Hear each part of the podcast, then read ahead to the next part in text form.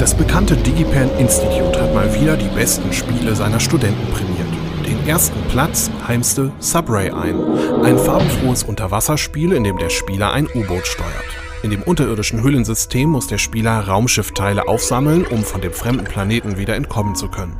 Dabei dringt er immer tiefer in die Alienwelt vor und entdeckt außerirdische Fische und Pflanzen, die ihm nicht immer freundlich gesonnen sind. Subray besticht durch sein Design und die sphärischen Klänge und kann kostenlos für Windows geladen werden.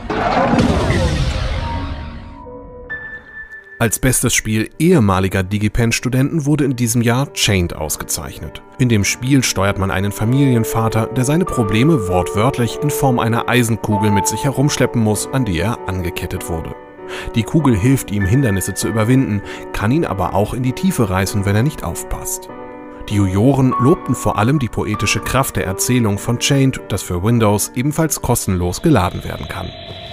An die eigenen Urängste appelliert wiederum Hardwood, indem der Spieler durch einen schwarzen Wald wandert.